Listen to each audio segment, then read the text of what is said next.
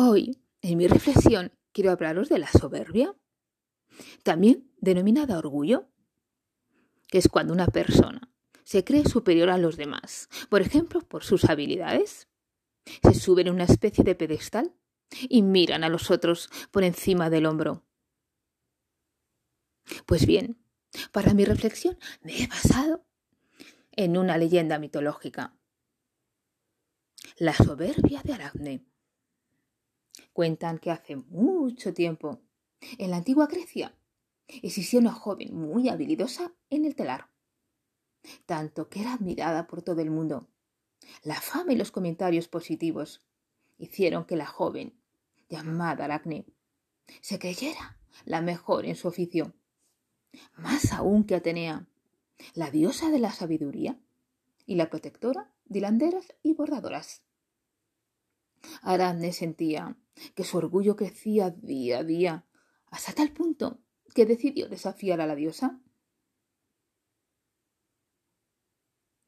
Atenea, gritó Aracne, todos dicen que soy la mejor tejiendo aquí en la tierra y que tú eres la mejor en nuestro oficio. Pero yo creo que no es así, que en realidad yo soy mejor que tú y por eso te desafío. Tejeremos un telar los dos, un tapiz, para que el resto del mundo valore quién es mejor, tú o yo. Seguro que gano yo. Atenea, en un principio sentía aprecio por la joven chica, por la joven tejedora, pero la miró apenada. Entonces decidió darle una oportunidad y bajó a la tierra en forma de una dulce anciana para advertirla. Joven, le dijo Atenea, que no sospechaba que esa mujer anciana fuese la diosa. Creo que no deberías desafiar a una diosa. Recuerda, la humildad es un don maravilloso y además nos protege de nosotros mismos. Aradne la miró, levantó una ceja y dijo Pero, ¿quién eres tú para darme consejos a mí? No tengo que mostrar humildad ante nadie, y menos ante la diosa Atenea, pues yo sé que soy mejor que ella. La diosa entonces se transformó de nuevo y se presentó ante ella con toda su belleza y majestuosidad. Pues aquí me tienes entonces, Aradne. Tú lo has querido. Comencemos a tejer. Ambas se pusieron a tejer y a bordar un tapiz a toda velocidad. Y mientras que la diosa creó un hermoso tapiz con todos los dioses majestuosos y en los extremos diferentes castigos a los humanos que no le respetaban. Aradne prefirió tejer un tapiz donde plasmó a los dioses en situaciones ridículas. Veo que te mofas de los dioses, dijo Atenea, muy enfadada. Entonces, mereces una lección y por tanto un castigo. Tu soberbia te ha llevado a él. Y diciendo esto, Atenea cogió un cuchillo y rompió el tapiz rasgándolo. El tapiz que había bordado Aradne, ridiculizando a los dioses. Entonces la agarró por el pelo con mucha fuerza y la elevó, mirándole a la cara y diciéndole A partir de ahora te pasarás el resto de tu día en las alturas, ya que te crees una diosa más, y no cesarás de tejer hasta el mismo día de tu muerte. Y Aradne se transformó en una araña. Aquí vemos cómo la soberbia de Aradne la llevó a su perdición. Ella se creía superior a los demás, incluso a una diosa. Y ya sabemos que en la mitología griega y romana no se puede desafiar a los dioses, pues a cambio recibes un cruel castigo, un cruel final, como el que le pasó a Aradne. Hoy en mis cuentos de terror favoritos. El vino del mal.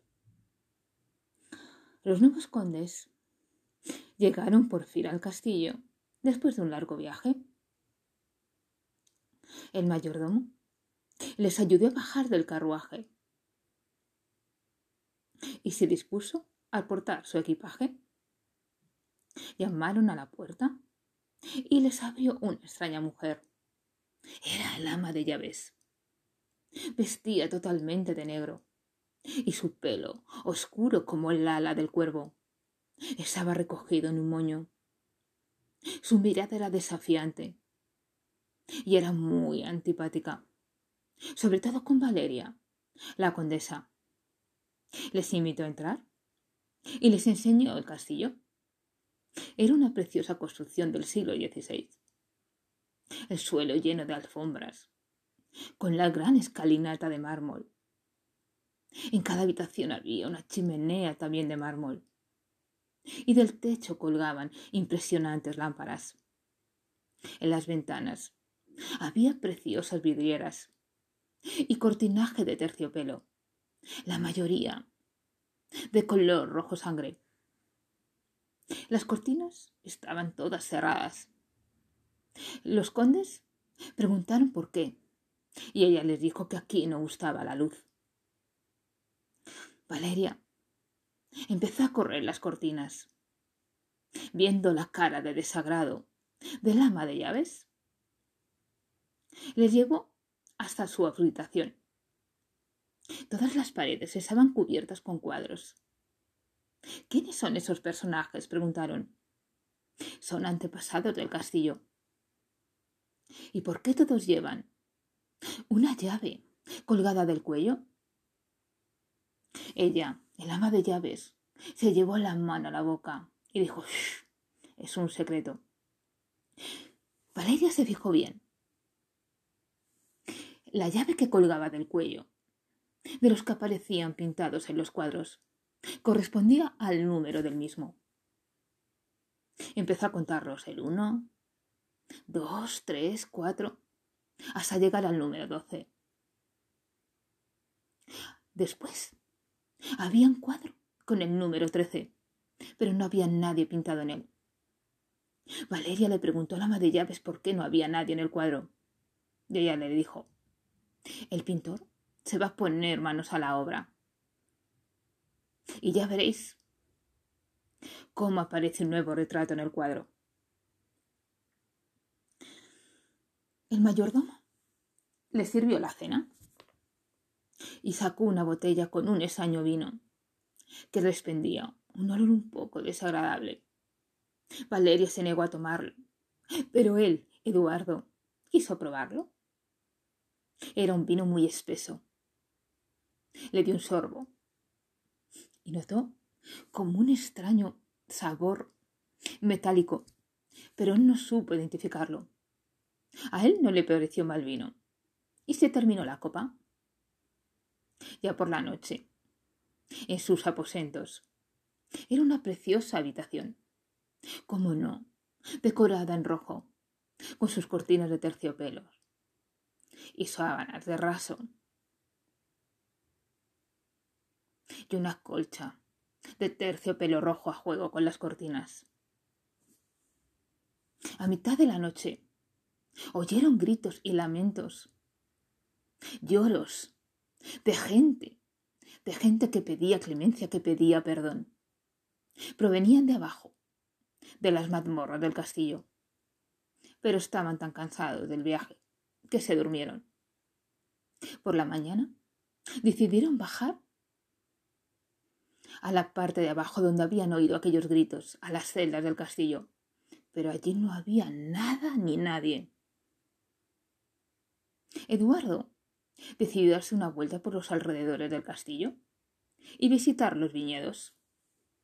Pero había una parte de ellos que estaba más alejada del resto.